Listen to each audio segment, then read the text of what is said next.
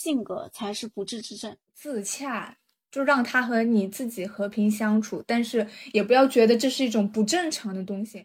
一切的困惑或者纠结都来自于一个原因，就是这个身份认同。你我都行驶在一片旷野上。大家好，欢迎乘坐旷野列车。我是 Luna，期待和你一同前行。Hello，我是 Zoe，很高兴认识你。我是 Sleepy，大家一起聊聊天，让我们畅所欲言。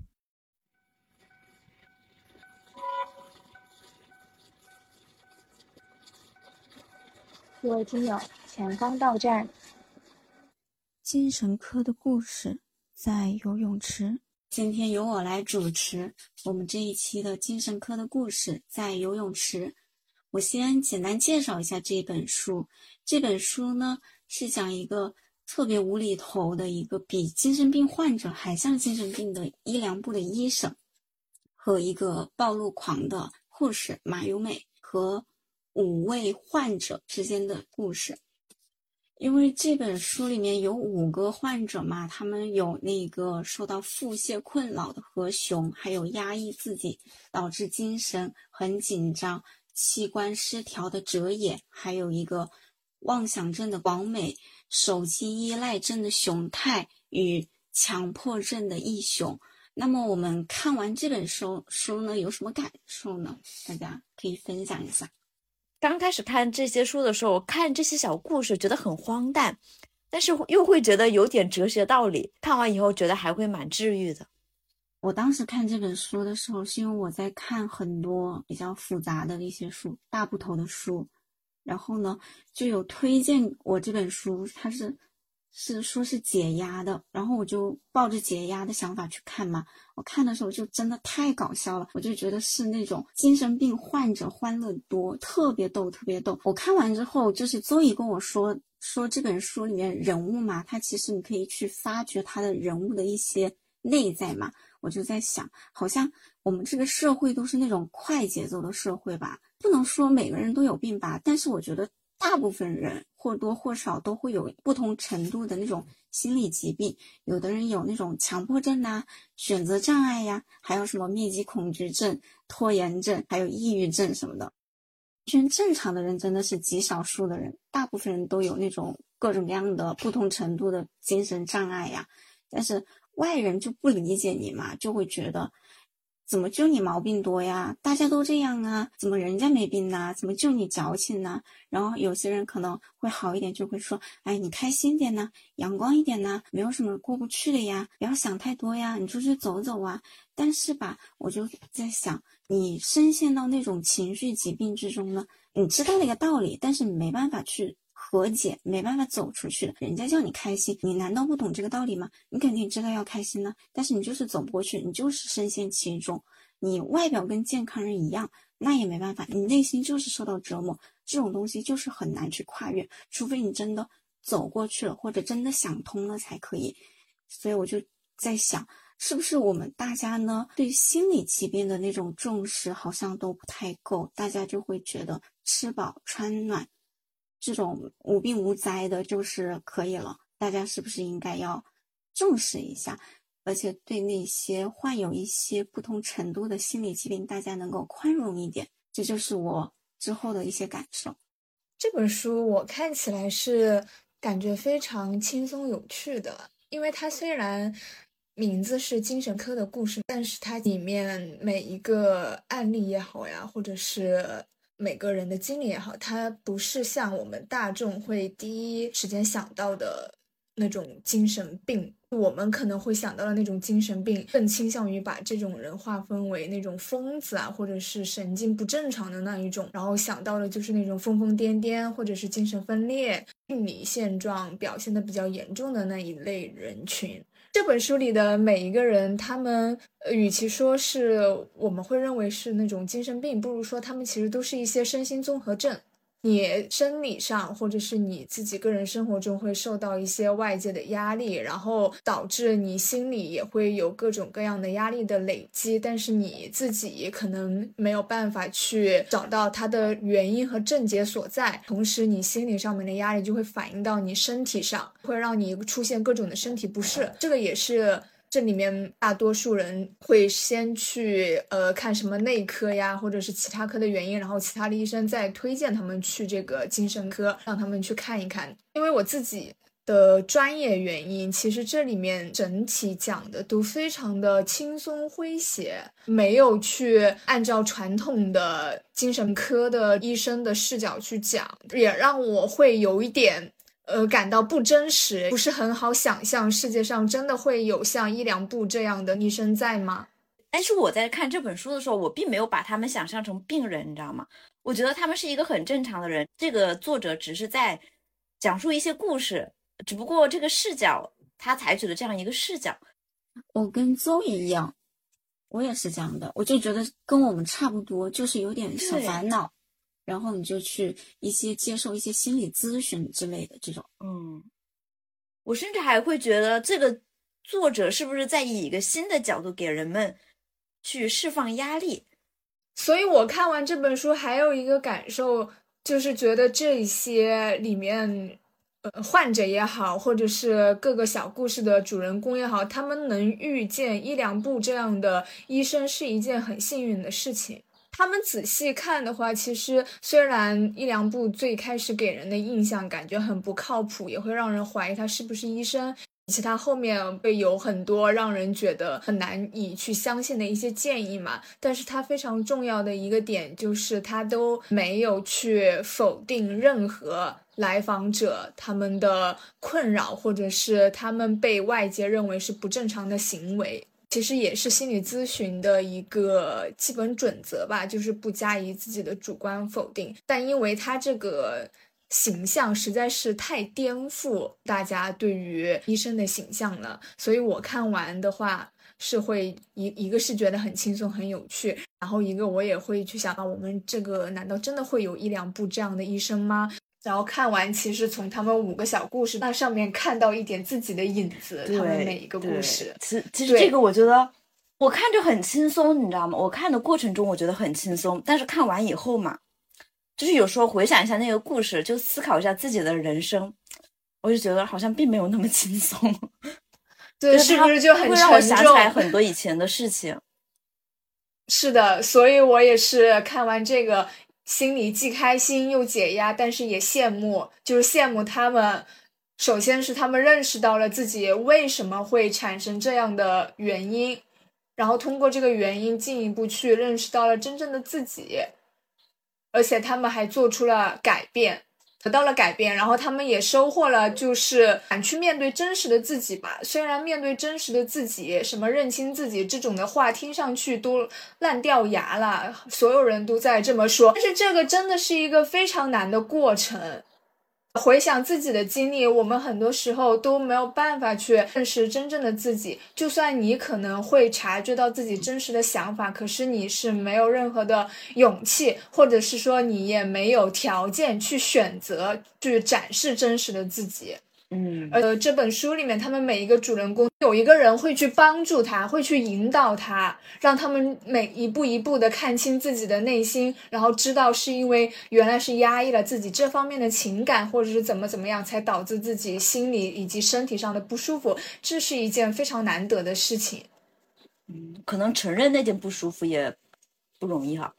刚刚我们分享了对这本书的一些。感受。那么，哪一个故事情节让你印象深刻呢？我们可以来一起探讨一下。第一个故事主人公是何雄，他因为一些工作压力，所以受到一些腹泻的困扰，他就去看那个一两部的那个精神科。我其实看完有都有一点没太看明白。你哪没有想明白？我给你解答一下。他。他不是，他一开始也不能说他是受腹泻困扰吧？就他是工作压力，工作压力。我记得好像书上有一个说，那个总编有这个问题啊，然后身身边的同事有这个问题啊，那个问题啊，我就觉得一群蠢蠢蛋，然后就觉得自己很压抑，就一直这样工作。我觉得是因为这个长期积累的压力。但是这个就是压力，就是没办法摆脱嘛，这种东西就是与生俱来的嘛，没办法，你只能就去把注意力转到其他地方嘛。他去看那个看医生的时候，医生就跟他说：“你要去运动啊，你就通过运动，他就想，哎，那我要不去游泳吧？他就去游泳，就爱上了游泳。他爱上了游泳，反而就有点痴迷。我在想，是不是有点我觉得他是？从，我觉得他是从游泳中得到了一些，因为他游泳技术还是可以的。我感觉他是从成就感嘛，对，有一点成就感。是因为他就是生活一团糟，生活工工作一团糟，然后导致他压力有点大。他而且他也没有怎么跟感觉跟太太沟通也不是很好，他就去游泳，通过游泳他就能够发泄自己，就是一段独处的时光吧。然后越游越上瘾，就有点嗯，有点那种逃避的感觉，逃避感觉不想去面对一些工作、一些生活的一些琐碎的嗯事情，所以我就在想，呃，他反而就是有点沉迷了嘛。然后那个伊良部医生就是就能感觉他沉迷了，就跟他一起去游泳嘛，然后就做、做很多荒唐的事情，就让他来摆脱摆脱游泳成瘾吧。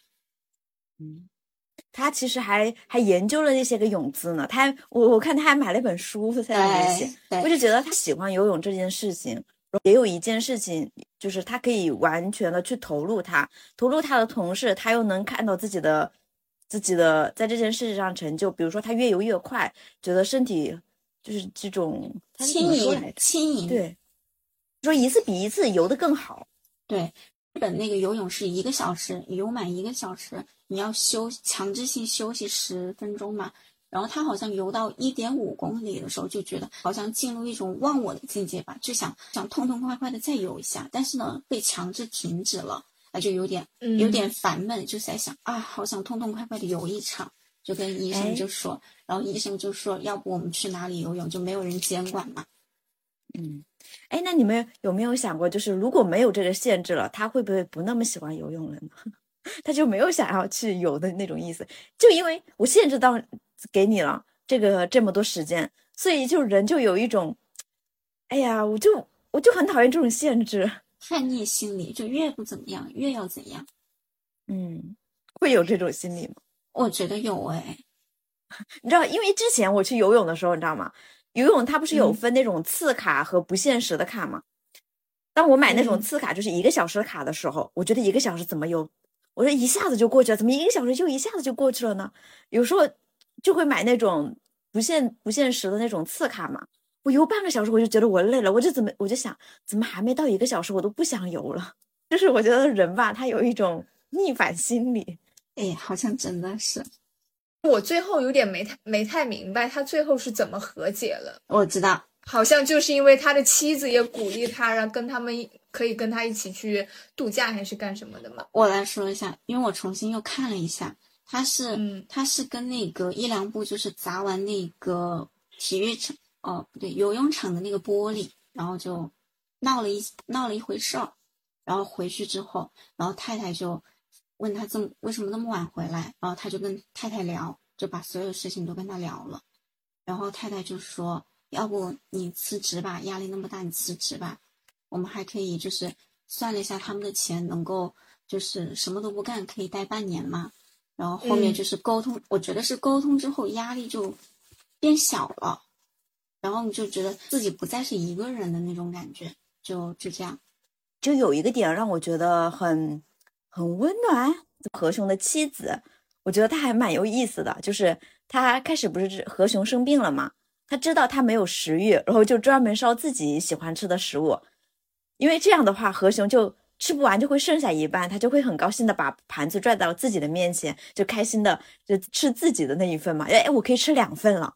但是后来在故事的后面，她丈夫生病的期间，她说她是很关心的，她说她还特地查看了那个存折，他想，哎呀，半年时间还是可以对付过去的，实在不行就让他辞职。你看啊，他都想到这一步了，我就觉得，嗯，还是蛮温暖的。他他他最后还提议和他一起去游泳池，就很温暖啊。对，我觉得是因为这个才那个减压的。我有一个印象深刻的，就是他去看那个看那个医生，然后那个医生说说你那个心情很苦闷呐、那你去那个袭去大街上袭击那些地痞流氓，然后你被人家追，被人家哎，这个医，生提的很多意见也也很有趣，就是你想象不到，但是又觉得哎还好好像有道理。对，我觉是得脑洞，我觉得这个医生的脑洞特别大，他就说：“哎，你小命不保了，那你还有时间想那个家庭啊、公司的那些烦心事吗？”我就觉得啊，真的哈，我们好像就是把自己局限在一个小的框架之中，就视野视野变狭窄了。但其实人就是很渺小的嘛，我们这些事儿其实放放放在整个这个世界啊、国家、宇宙来说，都是不算事儿的。所以就是，其实很多事情就是没有必要过不去的。你过了之后，你才发现以前的那些烦心事真的都是小事儿。我就觉得这医生很有意思，这是我印象很深刻的一个点。对。嗯，在看这本书的时候，其实我想到了另一本书，就是那个《天才在左，疯子在右》。我就觉得真的有时候一念之差吧，就是你的事情它就可以反转，一件很悲观的事情，可能它就变得很有趣了。就关键你你怎么你怎么想，你的心态对对对很重要。嗯是你怎么看待这件事情？嗯，然后同时也好像是因为这个何雄建议他去转移注意力嘛。对说你目前正在进行这么一件事，这件事情让你这么痛苦的话，那你就去拓展新的事情，不要把你所有的精力啊以及你的时间都压注在这一件事情上面。就是那种强制性克服，你不如顺其自然，你放松，对把这个事情先放一放，你去做别的事情，说不定这件事情迎刃而解了。还说不定你就根本就不在乎这件事情了，就选择不干了。对，好多事情都是自己给自己的压力。第二个是哲野，他是他是什么病来着？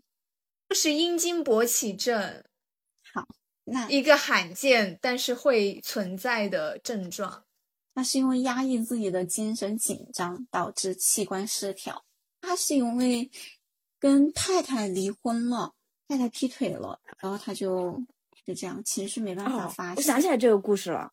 你知道我的感受是什么吗？就是那个医生啊，伊良部他不是跟他妻子也吵架了吗？我当时在想，他不会是为了治愈这个患者，自己在那演戏吧？是这样的，哦哦，我在想哪有那么巧？因为因为开始他他不是他情绪发泄不出来嘛，然后他就说他就说我太太她是个骗婚女啊，就辱骂他嘛，说他要那个赡养费呀、要三千万呐、怎么怎么样，然后就一直说说你去你去勾引他，然后我去拍那个证据 那种的，然后后面跟他太太打架。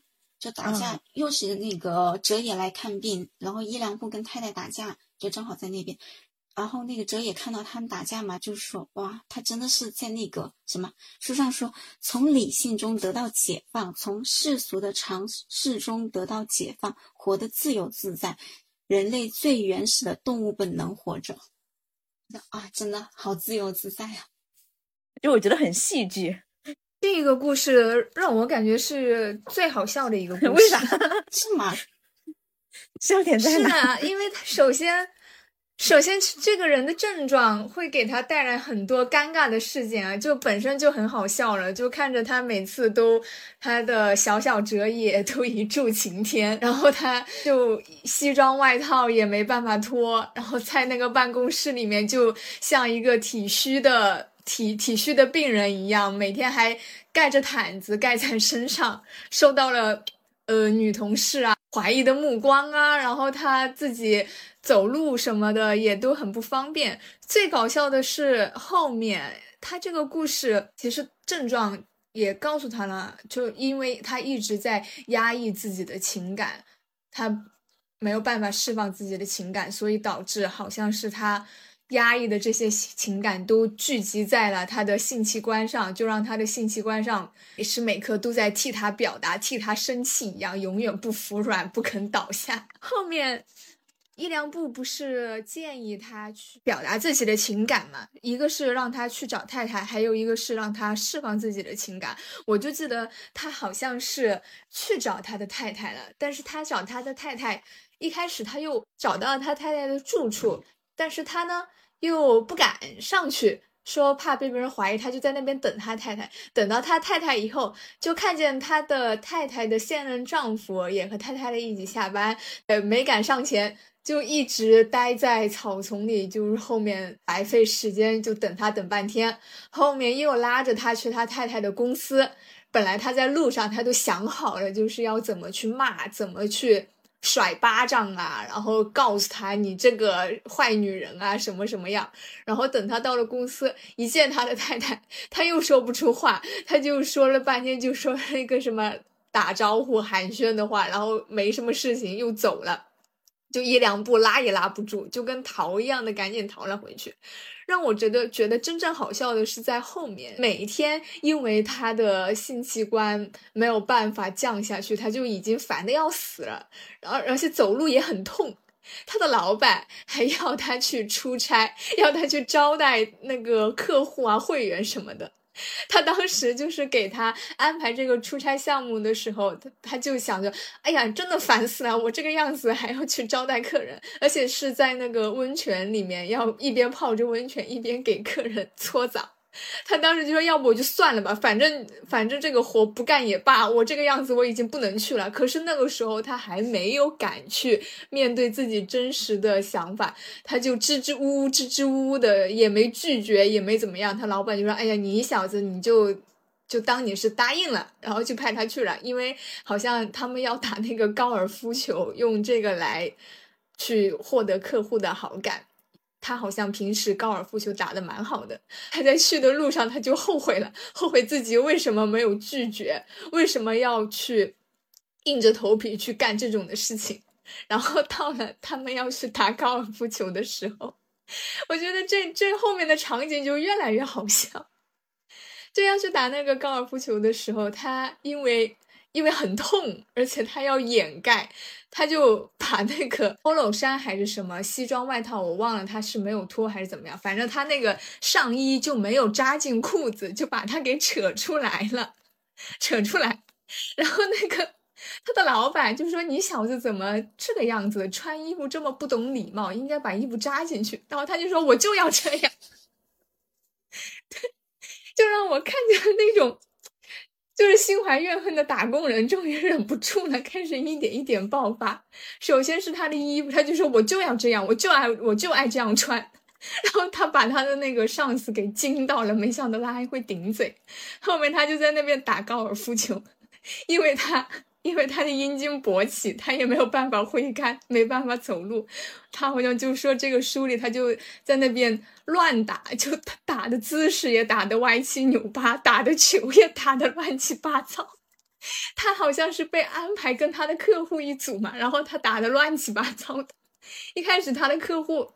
就是什么都还说，嗯，那就折拜，那就拜托折也了。我们对后面客户的脸色越来越差，因为他打的实在是太糟糕了，让客后面就让客户输了球，然后他的同事就说，就说什么晚上那个什么擦澡，让他好好表现。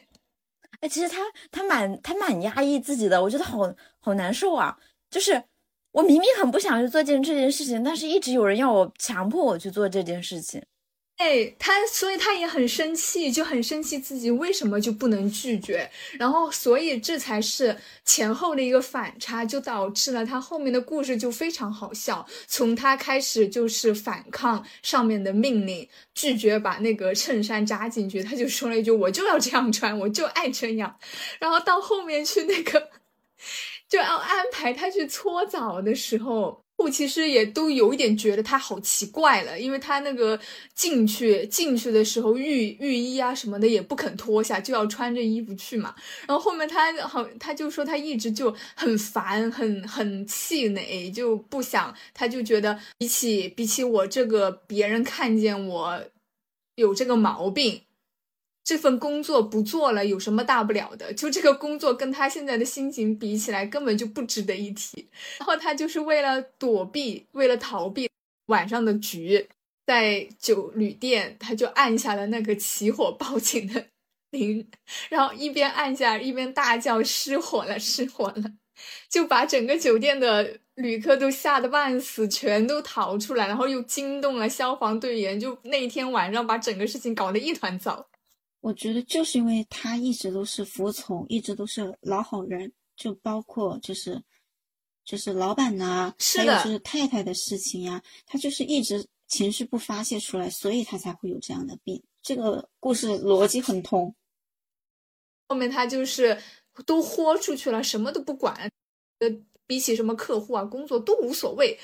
他是一两步一两部说，一两部说，我带你去找你太太，你把你的情绪，你对他的不满发泄出来。他去找了太太，然后，然后太太问他是不是要结婚，没有，他就就就跟你说的打了招呼嘛，然后就走了。然后后面他就想，哎，真没意思，他就请了假，就天天躺在他那个他家里面，然后躺了好几天。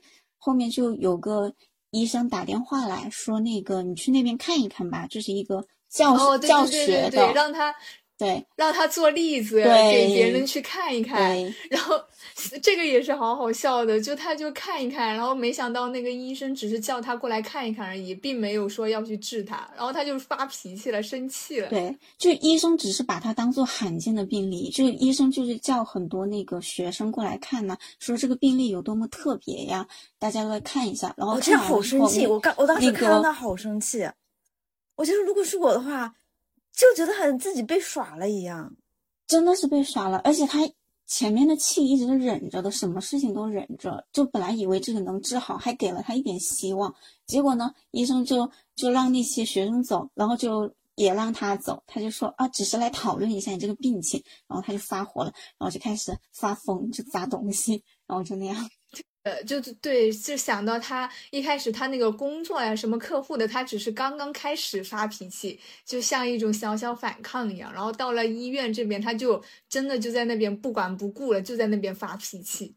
对，下一个是那个妄想症广美，他就他就一直觉得有人跟踪他，嗯，当时我比较有印象深刻的是他最后，他好像其实是因为他自己过于相信自己的外表吧，还是干什么？过于注重在意自己的外表，就觉得自己真的很漂亮，是人群中的中心。这个给我的感受是，他有一点像平时很多女生会有的那种容貌跟外貌焦虑的一个夸张版。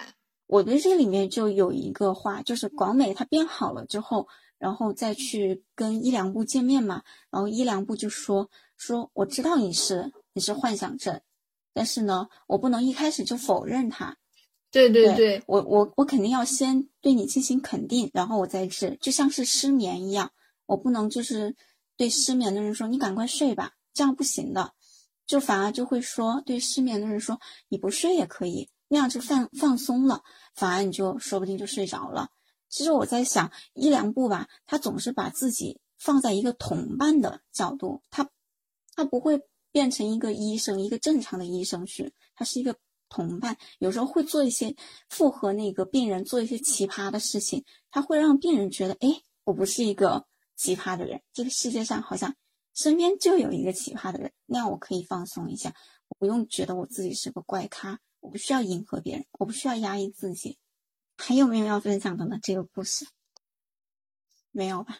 那我们来到第 他他就等着 等着那个熊太呢。因为前面那个我我就是印象有印象，就是可能对于某些话呀，我会觉得很很触动没有那么我倾诉欲。对，但是我就是那种感同身受啊，其实我是没有的。我对我对这个故事思考的可多了，你知道吗？但是哈，你说，但是我觉得你们俩肯定没有这种烦恼，因为我 我怎么没有？那我先分享一下我对这个故事的吧。嗯其实我觉得你们不会有这个嗯烦恼，是因为我，嗯，我把这个它涉及到一个一个一个话题，就是我觉得是一个关于归属感和认同感的。就像在这个小故事里面嘛，熊太他觉得交际广就是好的，因为他想要保持交际的话，你就得花时间花金钱。他自己也说嘛，这是一种投资，他从来不会拒绝朋友的邀请啊。他手机他自己的手机坏了，他就会觉得朋友没有办法联系他，让他漏掉了很好玩的东西，他甚至会觉得这会让他朋友伤心。但是你看，实际上没有了熊太，朋友们依然过得很好，他们也没有不开心，依旧在享受自己的生活。其实这种感觉我特别能理解，就是，呃，在我一个人的时候吧，我特别能享受那段时间。有很多很多次，我在享受了我自己的时间以后，我去刷朋友圈，我会看到我喜欢的朋友和其他朋友出去玩了，然后拍照的时候啊，也笑得很开心，我就马上有一种失落的感觉。我觉得，哎呀，我怎么没有去参加这次活动呢？我没有去参加这种这次活动，似乎失去了一次和我这个好朋友交流的机会。在这个机会中呢，我的好朋友跟别人建立了更好的关系，我的孤独感马上就上来了。但是和熊太有一点不同的是，他会在下一次的活动中嘛，更加积极的去参加那个活动。我就不，我就是我，我为了避免自己在这种与他人的关系中受伤，我会选择不去参与，因为我我我就很很害怕自己被别人轻视或者拒绝，所以我就想，哎，与其我陷入那个窘境，倒不如一开始我就不要和任何人发生关联。我我不知道你们记不记得高中的时候，因为你们俩一直是同桌嘛。我有一阵子没有理你们，你知道吗？因为我就很记得，我我当时就是有这种感觉，有这种失落感和和那种孤独感。我觉得你们俩才是好朋友，我不是。你们俩可以上课聊，下课聊，就是你们所有的日常都可以去分享，而我就是我要专门挑时间去倾听你们的分享。我觉得我就好像那个功课一样，我要去另外的花时间补回来。还是觉得，哎，算了吧。不要聊天了，不要说话了。我记得你，你当时你是等这件事情过了之后，你你好像有一次跟我聊，你就聊到这个了，然后你就跟我说说啊，你们两个 就你俩都没有在意，你们都不知道我我没有跟你们玩。这 这是这个是更更让人伤心的一点，就是他觉得哎，别人在等我电话，结果发现。别人根本没有等，没有人，没有人在意。这种感，这种这种感觉其实是更难受的。就好像我生了一天的气，结果对方一点都不知道我生气了。是这种感觉，不是只有你有的啦，大家都有的，大家都有的。我我我我觉得你们没有，是因为我觉得你们很有自己的观点吧，你就很了解自己内心想要的什么东西。我感觉我就很不知道我自己想要什么，明明。有有时候别人约我出去，是我自己说我不想去的，结果看别人发一大堆的朋友圈，我就想我为什么说我不去？但是当当他问我的时候，我的确不想去。只不过我在看到他的朋友圈以后，我发现，哦，原来他没有我，他可以玩的这么开心，好失落呀！是不是就觉得自己不再重要了？自己是一个可有可无的存在，对别人我就是可有可无的。那我。啊，我就想，哎，算了，我以后再也不参加他们的活动了。太，原来有我没我是一样的。你就是那种很典型的，与其被别人抛弃，不如我先抛弃别人。但其实别人根本没有那样想过。嗯，包括说说那件事嘛，我记得我当时还回想了一下，因为我记得我跟露娜两个人，哎，好像没有呀。而且其实我们交流也没有很频繁，我们上学嘛，就正常上课。真的是你脑补，我们正常上课，然后只有只有下课休息的时间才会聊一下天。但那个时候你就坐在我们前面，我们聊什么你都能听得见呢。我们放学又不一起走，会脑补很多很多的很多的情景，你知道吗？对呀，就就是你脑补的，而且还自己跟自己较劲，就说哎，看看他们俩啥时候来找我，他们不找我，我就不找他们。哎呦，很搞笑。呃，我觉得现在想起来是觉得很搞笑，但当时它真的是我的人生的一个大事情。我觉得这是一个我，我当时就觉得这种人际交往，它是我人生的一个大课题。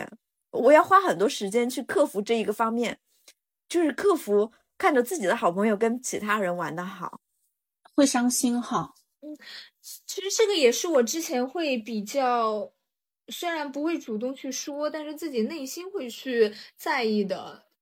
如果说我自己找你的话，我先去找你，你没有一下子回复我，感觉这个还算是比较正常的了，因为对方可能也会有事情，对吧？嗯，就没有办法做到那么及时回复。但如果是嗯聊的过程当中，就你总是这个样子的话，就会让我觉得你是不是不想跟我聊啊，或者是干什么？你是不是呃没空啊？就聊得很勉强啊？嗯。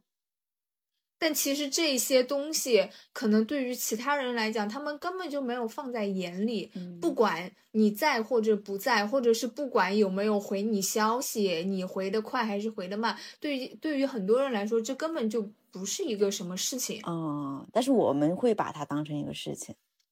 对，因为感觉我们是有一点对象搞错了。嗯，怎么说呢？是无条件的，就是不带任何筛选性的，就把所有人好像都当成了我们需要去时刻在意着、时刻去快速响应的那一类人。但其实不是的，就算是朋友或者是熟人，各种关系，他们其实都有一个亲密程度的一个区分啦。不是每哎一个人都都要进入你的真正内心重要的那一个哎，对圈。，你这让我想这个，就我昨天也想到一个话题，一个问题，就是，就是如果画几个圈嘛，我发现啊，我会有一个真空地带，就是说，比如说你画一个内圆嘛，亲密关系内圆，然后在嗯外面不重要的人，我发现没有，我好像除了重要的人就是不重要的人。对呀，但是我们往往过于会去把我们的这种情感的需求，以及这些不管是手机消息也好啊，还是平时的那种交流也好，都会把这些呃要求错误的去放在可能那些没有那么重要的人的身上。我前几天就是刷，就是看到呃一个家庭群吧，那个爸爸很爱分享东西，他每次 分享到群里没有回，没有人回应他，他就退群了，退群了完了又加回来了，然后又分享又没有人回，他又退出去了，然后然后网友就评论他玻璃心呐、或者是什么的，就觉得这爸爸还挺有意思的。然后有时候我可能也想分享一些东西，我也不会分享，因为我觉得没有人回好像很尴尬的样子。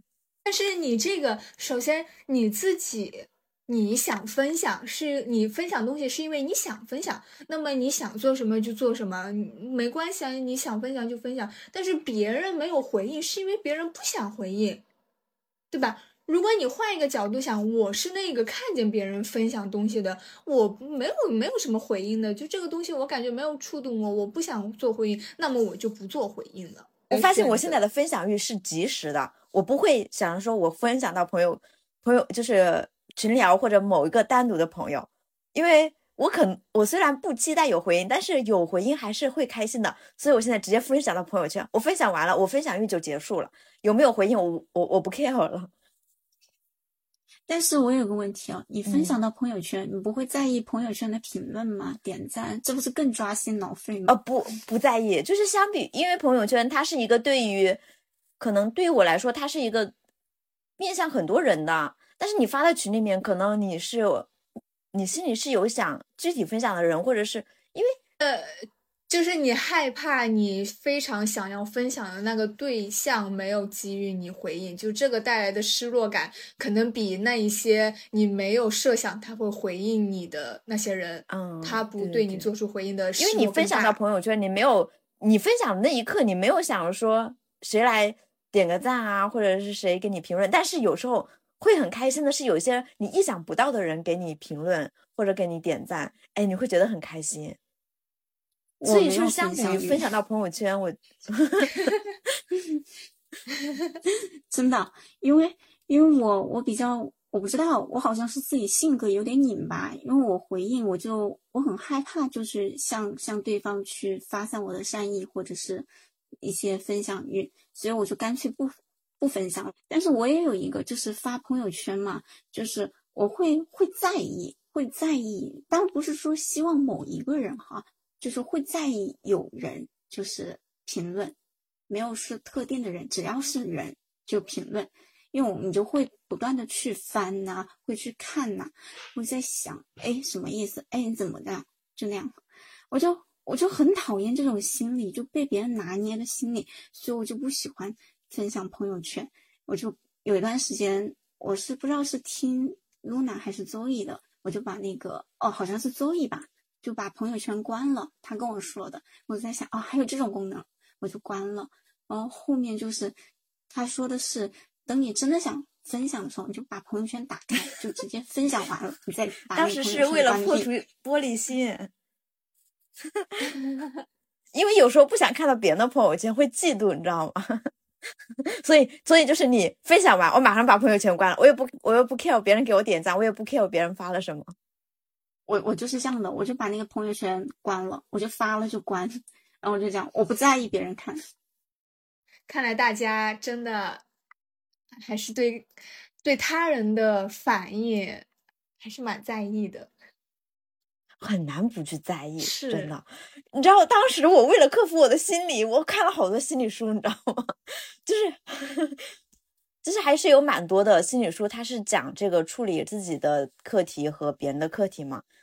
呃，最印象深的不是那个被讨厌的勇气吗？它里面就是其实讲了很多这种人人际关系，就是你要找到你自己的位置嘛，不管是你和别人相处，还是在一个群，你独处还是在群体的时候。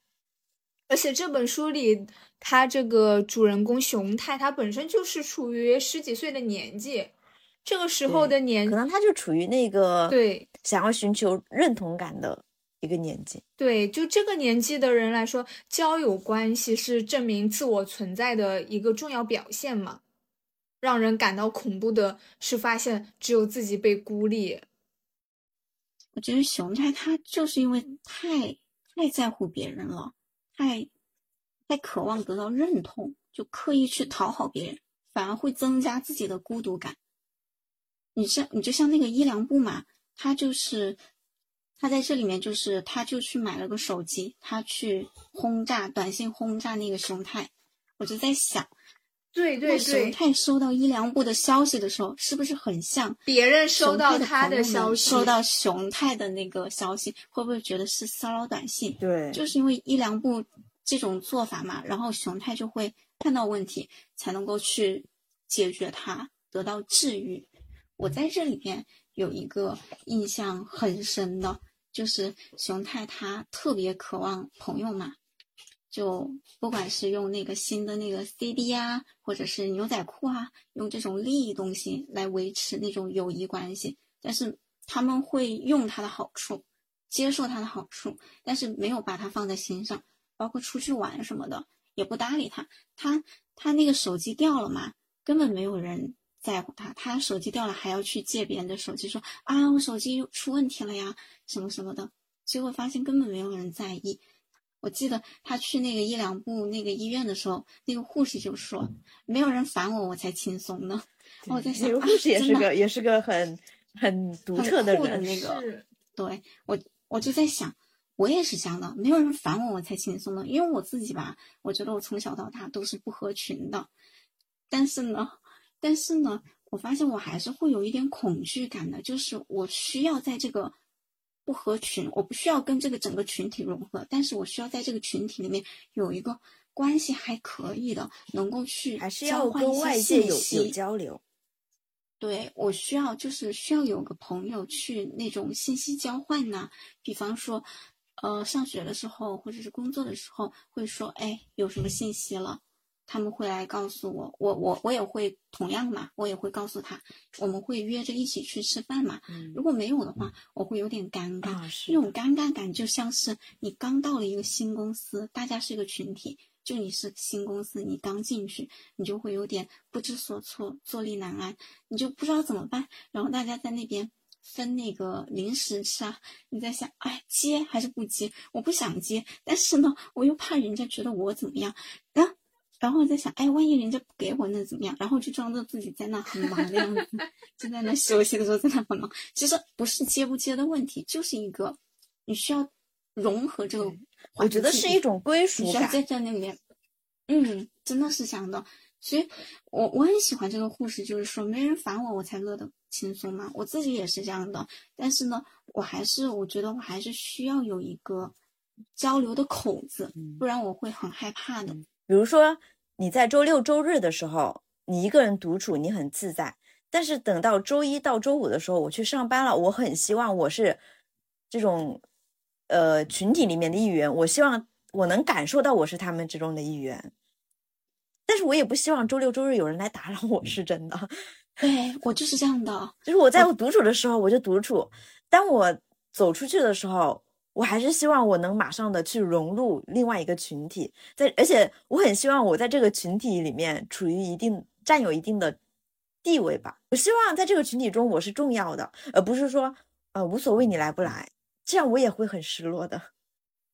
我不是哦，你那种的我有一点，就是这个活动我可以参加，参不参加取决于我，但是你一定要 叫我啊，就这种感觉。的确，傲娇都是有一点傲娇的。我也是这样的，因为我很烦团建这种东西。但是呢，如果不叫我，我在想是不是排挤我？这个人真的是。但是叫上你，你可能不想去。我只需要我的那个工作中的伙伴，你只要在工作中找我就好了。嗯，等下班了之后，尽量不要联系我，就是那样我会很疲惫，就是又要去进入一个工作的环境。我就希望下班就是我一个个人的私人的环境。我就很害怕，我休息的时间别人来打扰我，你知道吗？就是你看到消息，你在想我是回还是不回呢？因为我我回了一句，肯定是有要要有来回的嘛。但是我不回吧，又显得你天天瞎忙啥呀？我要看人，就是如果这个人是我在这个公司里面关系还不错的人啊，我会回他，因为我们会聊东聊西嘛，会聊这个聊那个。但是如果是其他人，我会。隔一段时间再回，或者是明天早上再回啊？那我没有那个明天早上再回的勇气，我可能就一个小时，等我冷静下来，我再我再左右的，就是掂量掂量就回。我是这样的，就是那种工作关系了，就不是很想回。但是呢，你要回，我要么就在睡前，就是很晚嘛，嗯，我要睡觉了，睡前回一下。对，我就回完了，就说啊，这件事巴拉巴拉是这样的，然后后面再加一句啊，我现在要睡觉了，晚安。要不就是第二天早上就很早嘛，你醒了嘛，你就回复嘛，啊，是这样的，什么什么的，然后让那个人误以为我是昨天晚上很早睡，或者我在忙其他的，或者怎么样。因为我不想回，我很烦，我很烦。就是其实我真的很讨厌微信这个功能，就是好像有了微信这个功能，加了那个工作群吧，屁大点的事都要那个二十四小时回，我不要，我不要，我很讨厌。所以我要，我要就是拖延这个时间时长变长一点，不然我我会觉得整个人好压抑，好像我把我把我自己二十四个小时都卖给你了那样，我不行，我不能这样。我我包括晚上回跟早上回我都很勉强的，嗯，就是我们上班不不我们不会加微信嘛，就是通过我们自己的内部的那那些个聊天去联系，但是一下班以后就没有人来找你，我觉得这一点是让我上班以后觉得特别轻松的一个点。就像之前在读书的时候，我我很害我就是我早上起来惊醒的第一刻是看一看手机，我导师有没有找我，实验室有没有发生什么事情。因为我很害怕，比如说我管的那个仪器它突然爆炸了，我有时候经常做梦，它会不它会不会晚晚上爆炸了呀？然后早上醒来的第一刻就是看看手机，看看有什么重要的信息。但是当现在是上班以后，我只有到了办公室，我打开工作电脑，打开工作邮箱以后，我才会有那种我投入工作的感觉，不会一眨眼就是哎呀，我今天会不会有人来找我呀？我老板有没有给我发信息啊？我现在工作以后，我会觉得天大的事，上班时间再说。那你当然有时候你这个很幸运啊，你的工作相对于来说还是蛮能和你的私生活分开的，因为有时候他们必须要随时随地可以找到你这个人，这个也有一种会让我呃，就对现在沟通啊以及这种信息的一个初衷会产生改变吧。可是越大了以后，其实你很害怕你自己的分享的东西被别人嫌弃，你知道吗？我觉得是有可能是别人分享的时候，有时候我不想看别人 分享的东西，我觉得这分享的是什么？我就会在想，我分享的时候，别人会不会也这么想？别人这么想关你什么事呢？别人这么想是他们的自由啊。我觉得我好在意别人的想法。对啊，那还是你还是比较倾向于从别人的反应当中去找自己的认同感了。对，我觉得我认我的认同感可。可是很大一部分是来自于外界的。对啊，可是你既然是一个希望得到外界认同感的人，那你就更应该不断的去发声、去分享啊！只有当你分享的足够多，发声也发的足够多的时候，你才能去吸引到跟你志同道合，或者是吸引到欣赏你的人呢。我很害怕别人说你说就是呃，就是分享欲有可能有啊，也对。就是有有有些人把那些分享欲会说是炫耀嘛，管他们怎么说呢？他们说了你又听不见，那有些人是谁了？他们又没跳到你的面前，指着你的鼻子说 你不要再在这边发这些东西了，我看着很烦。跟哎，可能他指着我鼻子骂，指着指着，可能他指着我的鼻子的时候，我会更有分享欲，我就要分享，你就是那种逆反。真的，你管别人呢？那别人如果烦你的话，别人早就把你屏蔽了，根本就看不见，还在这边担心别人会不会这样那样的。就你根本就不用去嗯在意这些人，这些人因为他们也根本就不会在意你，就对你来说完全不重要的人，你干嘛想着去寻求他们的认可？哎，有时候不认同自己的需求，觉得自己的需求是，嗯，怎么说？小家子气。对，可能觉得是，对 我这，对害怕被别人说，就是我觉得我的需求太低端了，就是那种只要有认同感，你呃，我就很害怕别人会说，哎呀，你认同感不应该来自于外界，你应该来自于你自己对自己的认同感。你你你需要外界的认同，说明你对自己的认识不够深刻啊，没有自己那种，是这叫什么来着？就是那种身份，就是归属，呃，类似类似于这种话吧，就这种话就会让我觉得，哎呀，我还没有，我还没有变成那种一个独立的人，我还是一个小孩子，这又怎么样呢？可是你不管可是内心很想成为一个大人，内心很想成为一个很成熟的大人，很完美的大人。但是你有没有想过，你有没有想过一些真正在意你的朋友，别人其实是期待你发东西的。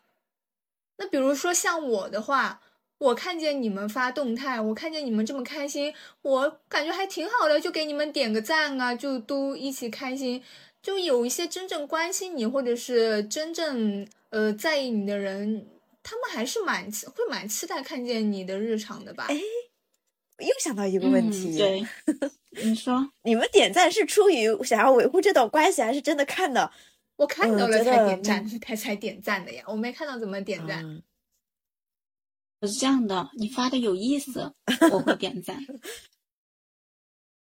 干嘛？我就是熟人发朋友圈，我从来不点赞，我就觉得，嗯，我越就是那种越过就行。但是，但是那种比如说关系不远不近的，我感觉好像，嗯，这段关系需要维持一下，点个赞吧。你你你你点赞是这样的，哦，有时候是这样的哎，点个赞也考也考虑好多呀。哎，我觉得好搞笑这种。但其但很嗯，像我的话，我有时候还是看自己的心情的。如果我那天心情好的话，看见然后那我就多给你点个赞喽。如果我心情不好的话，那就随便。而且点对呀、而且也而且我也嗯，也不是会经常看朋友圈了。我现在都有一点，也不是说朋友圈不好，只是感觉嗯会分散我的注意力。它会带来你的焦虑吗？会分散我的注意力。首先，它会让我好像时不时的打开手机，点进微信刷一刷，这个会分散我的注意力，就增加我呃使用手机的一个频率。然后还有一个，以前以前是会给我带来焦虑的，因为会看见大家好像都过得很好，为什么只有我的生活烂的跟一坨狗屎一样？嗯，我也会有这种感觉。对，但是现在还好了，现在还好。现在因为也是，反正好的坏的自己都经历，然后发现过得好不好，只有你自己知道了。就是过得好不好，只有你自己在才知道。别人过得好，那跟你又有什么关系呢？别人的生活如果现在转换到你的身上，你还不一定觉得那是好的呢。而且还有一点，大家过得好，你的朋友圈里面大家过得都过得好一点，这个难道不是一个很好的事情吗？难道每就 如果如果要是每一个人过得比虚你荣不知道是吗？，如果每一个人过得比你还惨的话，我靠，那你这是交了什么朋友啊？就你的朋友圈，你你的朋友们一个过得比一个惨，这是一件多么可怕的事情。我们是不是就到那个义雄的故事？好，我们义雄是强迫症，强迫症，对，他就是因为抽烟嘛，出出门的时候老是怕那个那个火星，那个火星会引发火灾，嗯，然后就没办法，就控制自己的焦虑，就是看那个医生。我自己就有强迫症，我我第一次看这本书的时候，啊，这就是我呀，我就是个强迫症呢，你知道吗？我出门的时候，我那个把门锁了嘛，反锁了，我还要推门，然后推门推一次不算，我还要推两三次，推了两三次，我在想，咦，会不会就是卡到了？然后我还要把那个反锁再打开，然后再把门再关一遍，然后再把门锁上，然后我再出门，就在电梯里面，我就在想，咦，我刚刚推门了没有？我刚刚反锁了没有？然后呢，我就我有时候会在电梯下来，我就还要按上去，然后还要上去再推一下，我 再出来。然后有时候我就没有想那么多，心里没有想这件事情嘛。我走在路上，我在想，咦，我刚刚推门了没有？我觉得我以前没有强迫症，我可能看完都有强迫症了。就是你会想呀，就是以前不会意识到我出门了，我我门关没关？现在可能有时候会想一下，我关门了吗？我天天在想这个事儿，然后我就。走到一半的时候，我在想，咦，我刚刚推门了没有？我在想，不行，我要赶快回家，我就拼命的去忙自己的事情，然后飞快的回家，然后飞快的回家啊！好了，原来刚刚锁门了，就这样，我就真的，我就是觉得我是强迫症，我真的强迫症好严重。我没有，嗯，我倒没有，我其实我生活当中，我的行为上面是没有强迫症的。但我对这个故事的感触，是因为它里面有说到他强迫症的原因。他这边有有后面是有给他提问嘛？说岩村先生，你主要是因为自己要负责任，所以才会强迫的观念，才会产生强迫的观念吧？关心倒还是其次。然后这边也有他自己对自己的一个，呃，也有义雄他对自己。嗯，儿时经历的一个自述，他本来是想他所有的这个强迫的事件事情的起头是火有没有被熄灭，可是为什么会发展到这种地步？就虽然孩提时代的他责任感就比别人强上一倍一倍，但是实际上他十分胆小。毕业旅行他当班长的时候会因为点名太多次而被大家嫌啰嗦，因为他害怕失败。他其实。是害怕自己需要承担责任，害怕自己需要失败。然后我，我是一个，嗯，平时生活当中是没有什么强迫症的人。就比如说，我会遇到你，呃，Slimming 他不是出门会担心门有没有关上吗？然后急急忙忙回家嘛。我是那种，啊，我已经，呃，那算了，那就这样吧。对。或者是我出门的时候，如果我想到一件事情，呃，比如说我这个忘记拿了，那个忘记带了，我就会算了，我都不会想着一定要去怎么怎么样。但是我工作的时候，嗯，如果我在工作中的那个角色是处于一个需要兜底的人，因为我那份工作就是我需要做，对，就是我需要承担这一项事情的责任，就所有的东西最后。最后的一个结果，或者是干什么，它都是要经过我的手的，以及它最后一个发布啊，或者是一个状态，它其实都是，呃，我这边需要去确认，它才能发出去的嘛。我我其实我根本就不关心这个东西，我也不关心，但是因为要我要负责任，所以我。害怕，我害怕我要出事情，这个东西没有弄好，我就会一遍又一遍，一遍又一遍的去反复的、反复的看，反复的检查，就这个过程会让我很焦虑。我明明知道已经没有什么东西可以再看了，但是我还是会担心是不是呃这里漏看了，那里没看到，是不是应该再去检查一次，再去核对一次？就久而久之的这样的一个工作状态，造成了我在这个行为上的一个强迫，然后又因为我自己本身的生活上面并不是一个这样的人，所以这样会导致和我自己本人十分的割裂。我最后我也就不想做样这样的工作。然后这边这边也是书里面他也有说到。说世界上有必须被担心的人，也有自动自发为别人担心的人。那我可能是属于前者，被担心的人。对，所以让我去变成那种自动自发为别人担心的人，可能对我来说就有点勉强了。我后来就没有做这份工作了，我就放弃了这份工作，因为他会，他这种观念可能别人眼里看上去，这不就是工作吗？这就是一件很正常的事情啊，你就是要不断的去重复这样的行为啊。可是对我来说，他就会有点影响到我自己，会让我变得非常的瞻前顾后，非常的有顾忌，这样这样会让我感觉我就束手束脚的，但是你不会觉得这样很觉得很不自在？嗯，怎么轻松？我是觉得，因为你责任心很重的话，其实你很累的。反而那种没有责任心的会觉得很轻松。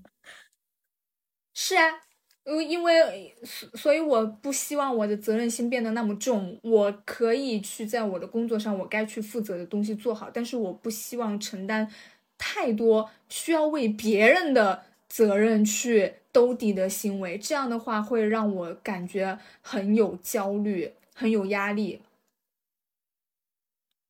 所以我可能是没有办法去变成那种自动自发为别人担心的人，我也不想变成这样的人。就这一点，我的生活上是没有这样的困扰的，但我曾经的工作上有，所以我就嗯放弃了这份工作。哦，哎，我责任心太重，也可能是太把自己当回事儿。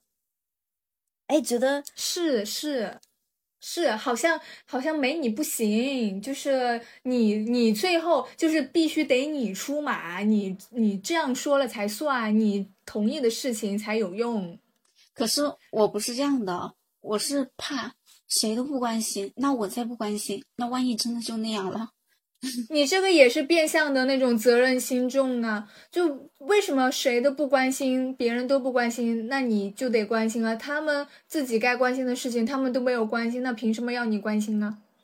我即使他们不关心，我也要去做那个最后一道防线，我不告诉他们，我也要去做。但我我这样很痛苦，我这样好好累，真的好累。就跟义雄一样痛苦，所以才有那种世世上有必须被担心的人，也有自动自发为别人担心的人。那你们就属于这样自动自发为别人担心的人。哎，所以我就我看看这个时候，我就觉得啊，这就是我 性我格包括跟周是一切的周宇说的不治之症。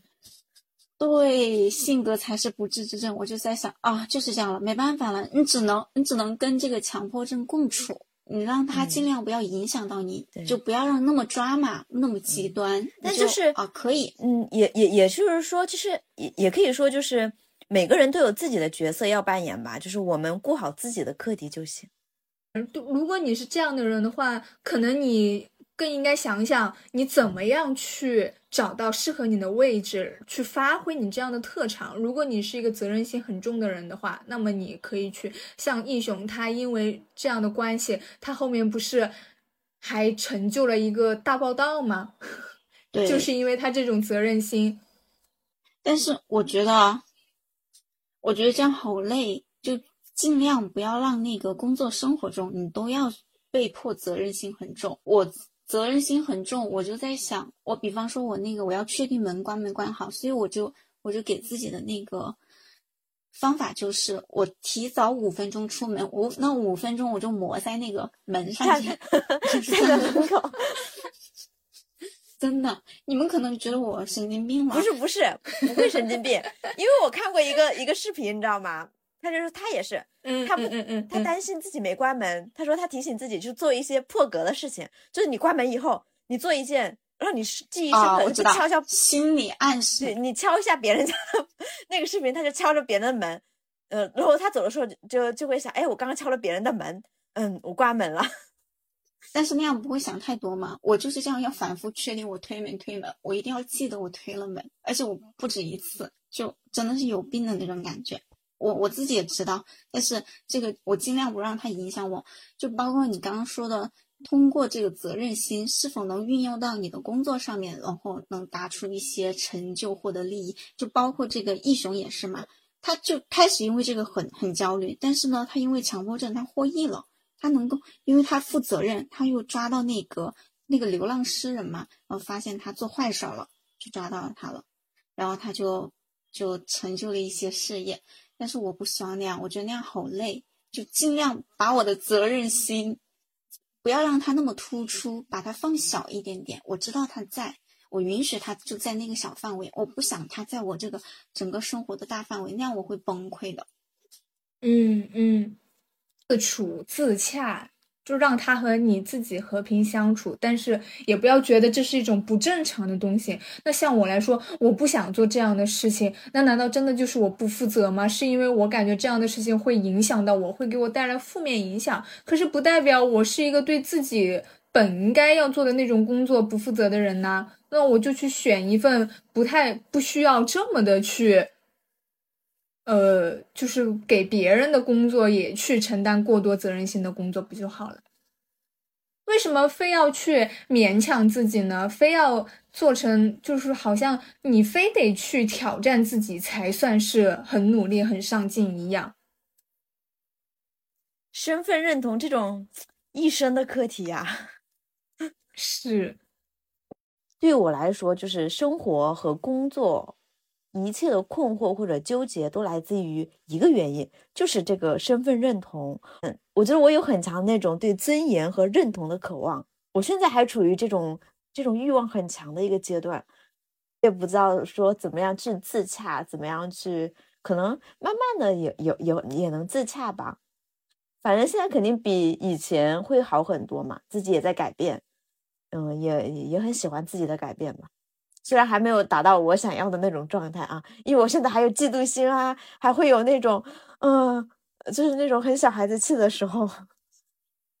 但是我觉得有时候你的，你觉得自己很小孩子气的那个时候，也是一种很真实、很生动的那种感觉。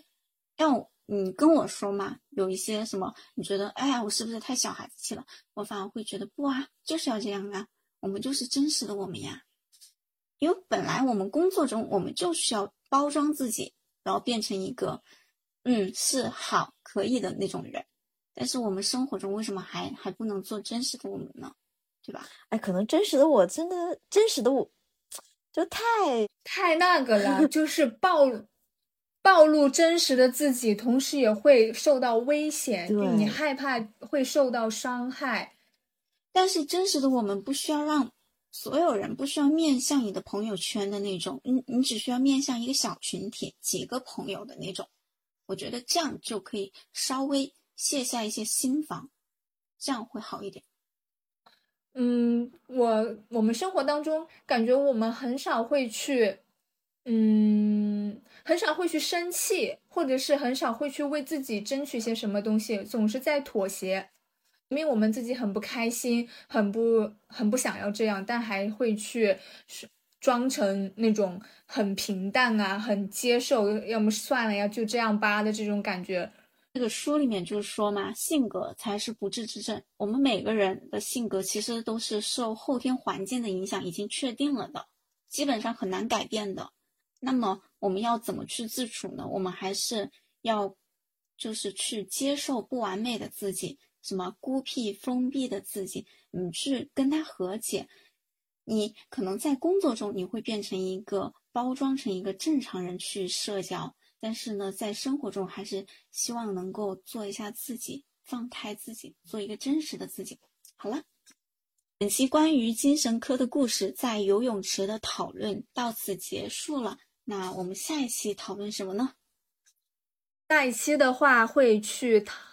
就毫无意义的工作这本书展开一些对工作相关的内容分享。各位听友们，如果你们已经参加工作的话，和初次工作相比，你们的工作观念发生了怎样的变化呢？你觉得自己现在的工作也是一份狗屁工作吗？如果是的话，可以给你一个尽情数落他的机会，把对这份工作的不满都说出来。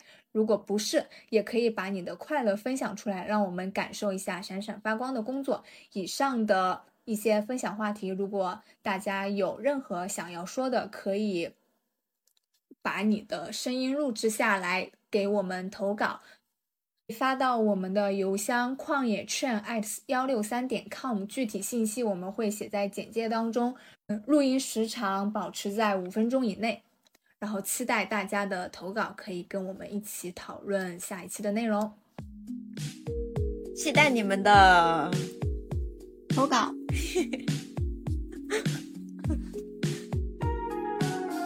但是哈，我在想有没有人什么有没有人能能完全的听到这里？这个这个投稿征稿的话题也会写在文字版文字简介里的，